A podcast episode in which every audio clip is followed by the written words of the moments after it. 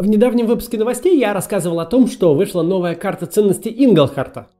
Выглядит она вот так, и это очень интересная научная работа. Я видел в комментариях, э, что она многих заинтересовала. На ней отображаются результаты последней волны всемирного исследования ценностей, которое проводится еще с 80-х годов. Цель этого исследования – обозначить и понять различия между социальными нормами и ценностями в обществах по всему миру. Мы знаем, что менталитета не существует – Однако ценности в разных странах и обществах разные. Кто-то больше ценит развитие, а кто-то безопасность, кто-то более религиозен, кто-то менее. Также исследование указывает на общие тенденции изменений в том, во что люди верят и к чему стремятся. В вопросе участвуют люди из разных слоев населения в странах с совершенно разными политическими системами и уровнем развития. От Катара до Великобритании. Сейчас как раз закончилась седьмая волна исследования. Она проходила с 2017 по 2020 год. Это предварительная карта, некоторых стран на ней пока нет, но уже можно сделать определенные выводы. Там много всего интересного. Например, с момента публикации прошлой карты очень сильно изменилась позиция Беларуси. Так что сегодня будем обсуждать всемирное исследование ценностей и изучим новую карту.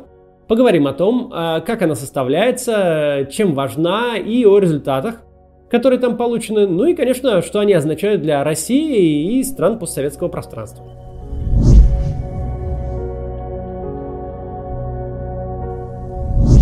Всемирное исследование ценностей – это самый масштабный некоммерческий проект, изучающий мировоззрение и ценности людей по всему миру. Основан он э, был известным американским политологом Рональдом Инглхартом в 1981 году и продолжается до сих пор. Самому Инглхарту сейчас 86 лет, и он является наиболее цитируемым политологом в мире. То есть в других научных э, статьях, например, по социологии или политологии, авторы чаще всего ссылаются именно на него – кстати, за свою долгую карьеру Инглхарт успел поработать и в Высшей школе экономики в России. Над всемирным исследованием ценностей сейчас работают сотни социологов из более 100 стран мира. Они составляют чрезвычайно подробные опросники, собирают материалы и обрабатывают его. На этой основе и составляется диаграмма Инглхарта. Большая часть опроса скорее ближе к социологии, но у этого вида исследования всегда есть много применений в области политики – оно позволяет нам сравнить не только, как отличаются ценности в разных странах, от бедных до самых богатых и от автократий до развитых демократий, но и посмотреть на то, как ценности менялись за время исследования в конкретной стране, например, в России. Этот проект был процитирован более чем в 60 тысячах научных публикаций. Но данным исследованием пользуются не только в академической среде, а также на них ориентируются в госуправлении – их использовали государственные органы в разных странах и международные организации вроде Всемирного банка, ООН и Всемирной организации здравоохранения. Опрос был разработан для проверки гипотезы о том, что в индустриальных обществах экономические и технологические изменения влияют на основные ценности населения. Изначально проект затрагивал в основном развитые европейские страны, но с каждой волной в исследование добавлялись все новые страны, и в результате оно становится подробнее и подробнее. Россия в этом исследовании впервые появилась еще при советской власти в 1989 году. О том, что новые результаты означают для России, поговорим подробнее позже. В этот раз было опрошено более 120 тысяч человек из 120 стран. По сравнению с прошлым опросом было включено больше исламских стран. Теперь исследование покрывает практически весь мир. Посмотрим на то, как устроена карта и как ее правильно интерпретировать. Первое, что бросается в глаза, это группы, отмеченные разными цветами в которой собраны страны – католическая Европа, Латинская Америка, англоговорящие страны и так далее. Это довольно условное разделение и сделано так просто для удобства. Не нужно слишком долго ломать голову над тем, почему, например, в предыдущей карте была отдельная группа для балтийских стран, а сейчас нет. Что действительно важно, это позиция, которую страны занимают на графике. Как видите на карте, э, две оси, а каждая точка, расположенная между ними, это отдельная страна. Согласно Инглхарту, этих э, двух осей достаточно для того, чтобы показать главные отличия между ценностями разных обществ и интерпретировать результаты опросов. Горизонтальная ось обозначает шкалу от ценностей безопасности и выживания до ценностей самовыражения и развития. Чем правее общество находится по этой оси, тем меньше оно заботится просто о выживании и меньше делает упор на базовую безопасность, как экономическую, так и физическую. В обществах из левой части шкалы еще обычно относительно низкий уровень доверия к другим людям. В России, например, так. Это, кстати, огромная проблема для нашей страны. Если же двигаться вправо, более важными становятся ценности самовыражения. Тут приоритет отдается правам человека, гендерному равенству, защите окружающей среды, участию в политическом процессе. Также более выражена терпимость к другим религиям, иностранцам, ЛГБТ и вообще всем тем, кто на вас не похож. Как видно на карте, дальше всего в направлении самовыражения находится Швеция. За ней следуют другие страны Северной Европы, а также Новая Зеландия и Нидерланды. А ценности безопасности более всего выражены в Африке, Египет на первом месте, исламских странах и православной Европе. Вертикальная ось – это ценности от традиционных до секулярных или индивидуалистических, их еще можно назвать. То есть, чем выше, тем более общество склонно к индивидуалистическим ценностям. Что же такое традиционные ценности в понимании авторов? Такие ценности подчеркивают важность религии, связи между детьми и родителями, традиционных ролей в семье и уважение ко всяческим иерархиям, в том числе политическим. Люди, которые придерживаются этих традиционных ценностей, обычно не одобряют разводы, аборты и эвтаназию. К тому же часто у таких обществ довольно высокий уровень э, националистических убеждений. Наверху вертикальной оси э, картина противоположная. Тут преобладают индивидуалистические и светские ценности, а традиционным уделяется меньше внимания. Как видите, здесь лидирует Япония, за ней Южная Корея, Гонконг, Чехия и скандинавские страны. Постсоветские страны, кстати, тоже довольно высоко, а, включая Россию. В самом низу находится страна с э, наибольшей приверженностью к традиционным ценностям – Катар. Это, кстати, говорит о том, что слева и снизу могут оказаться не только бедные страны, но в целом есть корреляция между уровнем жизни и движением по карте, особенно вправо. Ведь в более экономически развитых обществах уже нет такой угрозы безопасности, так что акцент смещается на самовыражение. Помните, недавно была история, как хакер из Нидерландов получил доступ к твиттеру Трампа, просто угадав пароль. Причем ему это удалось сделать всего лишь с пятой попытки. Пароль был очень простой. MAGA 2020. Это сокращение от предвыборного лозунга Трампа «Make America Great Again». Можно, конечно, в очередной раз посмеяться над глупым Трампом, но давайте на чистоту. Многие из нас используют простые пароли. И заботиться о безопасности начинают только когда уже случилось что-то плохое. Хотя давно уже не нужно запоминать и каждый раз вводить эти хитроумные комбинации. Для этого есть менеджеры паролей, например, Password. Как раз его мы используем в городских проектах. Password предназначен специально для работы с корпоративными паролями. Они хранятся в удобном структурированном виде, так что любой сотрудник может быстро найти нужный пароль. Это особенно важно сейчас, когда многие работают удаленно. Люди начинают спрашивать друг у друга пароли и пересылают их через мессенджеры или почту, а это небезопасно. Password можно создать современный сейф и хранить там общие пароли. Администратор видит все действия и изменения и может настраивать права пользователей, например, быстро закрыть доступ уволенному сотруднику. У Password есть коробочная и облачная версия – Коробочную вы можете поставить на свой сервер, а в облачной данные хранятся на серверах Password в Финляндии. Недавно Password был включен в реестр российских программных э, продуктов. Это значит, что его можно использовать в госструктурах. Сейчас у Password действует акция к Черной Пятнице, скидка 50% на коробочную версию, а в облаке удваивается пополняемый баланс. Предложение действует с 25 по 30 ноября, так что не пропустите. Ссылку на их сайт я оставлю в описании. Всего в стандартизированной анкете с опросом седьмой волны исследования было 290 вопросов. Из каждой страны набиралось как минимум 1000 респондентов 18 лет или старше. Для больших стран обычно набирается больше тысячи. Респонденты э, должны максимально репрезентативно отражать население этой страны по признакам вроде пола, возраста, э, вида занятости. Чаще всего интервью проходит лично в месте проживания респондента, так что это действительно очень масштабный проект – в основном вопросы касаются социального поведения, то есть э, что считается приемлемым в плане гендерных ролей, отношений между детьми и родителями, какие практики следует запрещать, а какие разрешать. Так выясняется, какая где степень терпимости к разным явлениям, от гомосексуальности до употребления алкоголя.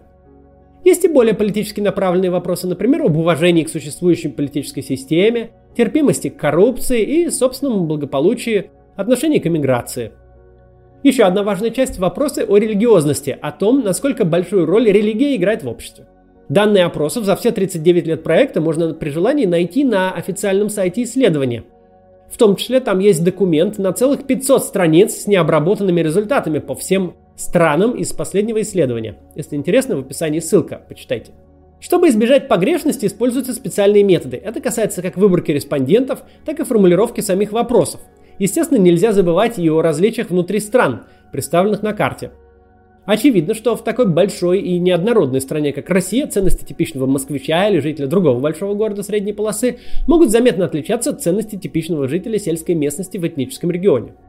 То есть, если страна находится низко по вертикальной оси, совершенно не значит, что там все поголовно придерживаются традиционных ценностей. Авторы это, конечно же, понимают и учитывают. Но различия между обществами все равно оказываются намного более выражены, чем различия внутри обществ. К тому же разделение населения планеты на страны полезно тем, что позволяет сравнивать, как различия в политических системах влияют на различия в ценностях. И наоборот, как ценности влияют на политические системы. Предыдущая волна исследования проходила с 2010 по 2014 год, а вот нынешняя с 17 по 20. Вот карта ценностей за тот период с 10 по 14. Обобщая, можно сделать несколько выводов о том, что изменилось с тех пор. Страны православной Европы, обозначенные на карте красным, сместились вправо от ценности выживания к ценностям самовыражения. Это особенно видно на примерах Беларуси, России, Болгарии и Украины. А позиции кластеров стран по отношению друг к другу в основном остались такими же. Исламские и африканские страны, здесь в серой группе, по-прежнему в нижнем левом углу, а страны протестантской Европы в верхнем правом. Сам Инглхарт отметил, что один из главных мировых трендов – это снижение важности религии – Особенно в США, Польше и Турции это заметно. Причем это касается в том числе и старших поколений, а не только молодежи.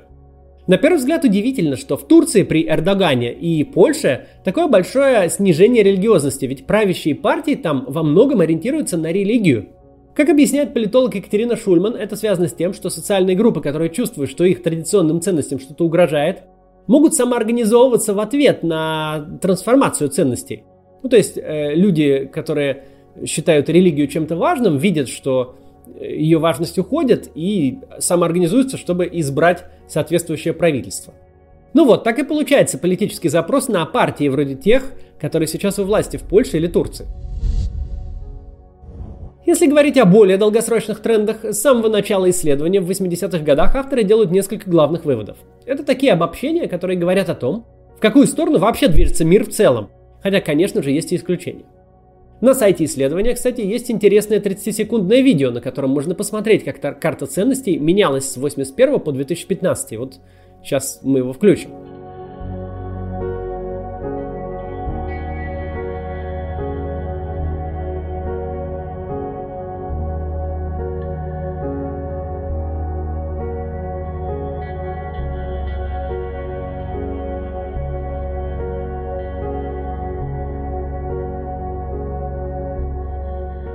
Вот, во-первых, авторы рассматривают роль глобализации и то, насколько она способствует сближению ценностей. Рынки капитала сегодня интегрированы по всему миру, а фильмы и книги облетают планету за секунды.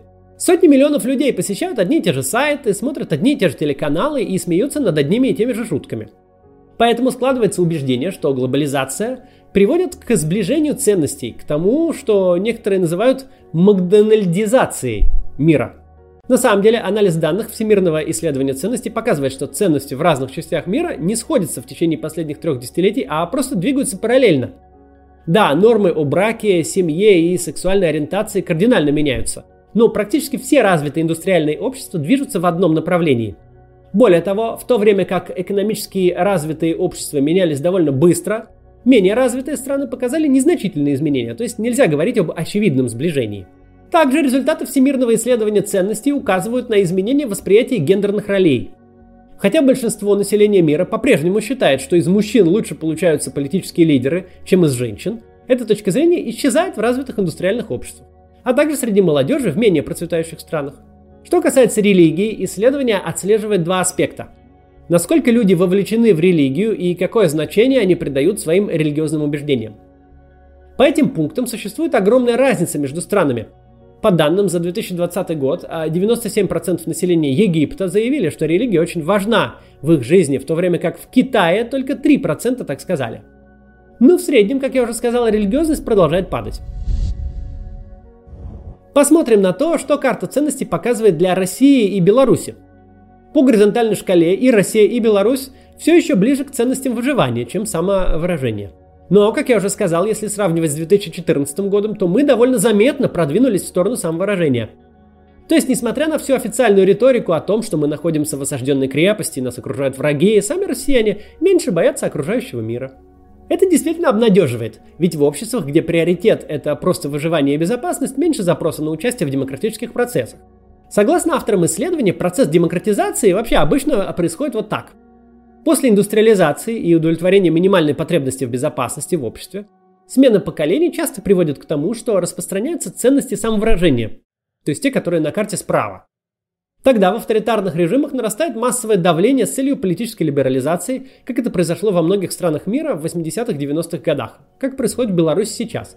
Таким образом, перемещение общества вправо по горизонтальной оси приводит к запросу на участие в политической жизни и демократизации. Ведь суть демократии в наделении обычных граждан властью. Так что для этого в обществе должен быть определенный уровень стремления к самовыражению, а не просто выживанию. Бывает, конечно, и наоборот, когда наличие демократических институтов приводит к распространению ценностей самовыражения. Но в целом, согласно Ингелхарту и Вельцелю, соавтору исследования карты, ценности самовыражения способствуют как установлению демократии там, где ее нет, так и ее укреплению там, где она уже есть. Теперь посмотрим на шкалу традиционных или индивидуалистических ценностей. Одно заметное изменение – это то, что в России уровень религиозности немного поднялся, хоть и не сильно, а в Беларуси упал. Интересно, что на этой оси вертикальной Россия и Беларусь сейчас примерно на одном уровне с такими странами, как Франция и США. Причем, несмотря на небольшие изменения в уровне религиозности в наших обществах, по вертикальной оси мы почти не сдвинулись. По сравнению с прошлой картой. Даже не знаю, как тогда зловредный Запад может расшатывать наши традиционные ценности. Но это, наверное, надо у наших пропагандистов спросить с федеральных телеканалов. Особенно интересно, что Беларусь продвинулась в сторону ценности самовыражения сильнее, чем все другие страны из э, православной группы. Так как независимая социология в Беларуси фактически запрещена, это сложно было предсказать. Но это хорошая иллюстрация того, как смена ценностей влияет на запрос демократизации. Может показаться контринтуитивным, что при режимах Путина и Лукашенко россияне и белорусы все-таки двигаются в сторону самовыражения. Как же так? Ведь вся система выстроена вокруг культа защиты от многочисленных внешних угроз и якобы стабильности – но тут особенно важно понимать, что карта Ингелхарта показывает именно ценности всего населения, а не просто верхушки власти. Думаю, если бы опросник делали Путину и Лукашенко, результаты были бы совсем другие, их окружению. В недемократических странах, таких как Россия или Беларусь, это в очередной раз показывает, что при отсутствии настоящей репрезентативности и устойчивых демократических институтов несменяемая элита может быть в противофазе с э, людьми, которые живут в стране. Оставаться там она может довольно долго, но не навсегда. В этом и смысл продолжать бороться за демократию в наших странах, иначе ценности представителей власти просто не будут отражать то, во что верят сами граждане. Да, диктатор вроде Лукашенко может продолжать бегать с автоматом, рассказывать про то, как защищает Беларусь от Запада и вообще демонстрировать полное непонимание того, что заботит самих белорусов. Но вечно такое продолжаться не может. Это нам помогает понять общий тренд, основанный на исследовании ценностей, который э, говорит о том, что за распространением ценностей самовыражения следует демократизация. Беларусь, конечно, в этом вопросе продвинулась намного лучше и дальше России, и там демократизация наступит очень скоро. Всемирное исследование ценностей будет продолжать выходить, и, скорее всего, тренд демократизации и движения в сторону самовыражения продолжится. Особенно будет интересно посмотреть, повлияет ли пандемия коронавируса на результаты следующей карты, и если да, то каким образом – Вообще этот проект очень наглядно показывает, что ценности людей в разных частях мира постоянно меняются в зависимости от многих факторов. Если изучить все карты Инглхарта с 80-х э, годов, становится очевидно, что ценности могут заметно измениться даже в течение какого-то маленького промежутка, как 5 э, лет. Это еще показывает, что никакого врожденного менталитета не существует. Про это у меня было отдельное видео. Сейчас в конце ссылка будет. Конечно, карта Инглхарта – это упрощение – она не может полностью описывать э, все замысловатые социальные процессы, которые происходят в мире. Но она позволяет нам осмыслить различия ценностей между странами, посмотреть на изменения в конкретных странах за 30 лет и сделать выводы о том, как ценности влияют на политические процессы. Вот, если понравилось, посмотрите еще вот это видео о том, почему менталитета не существует. До завтра.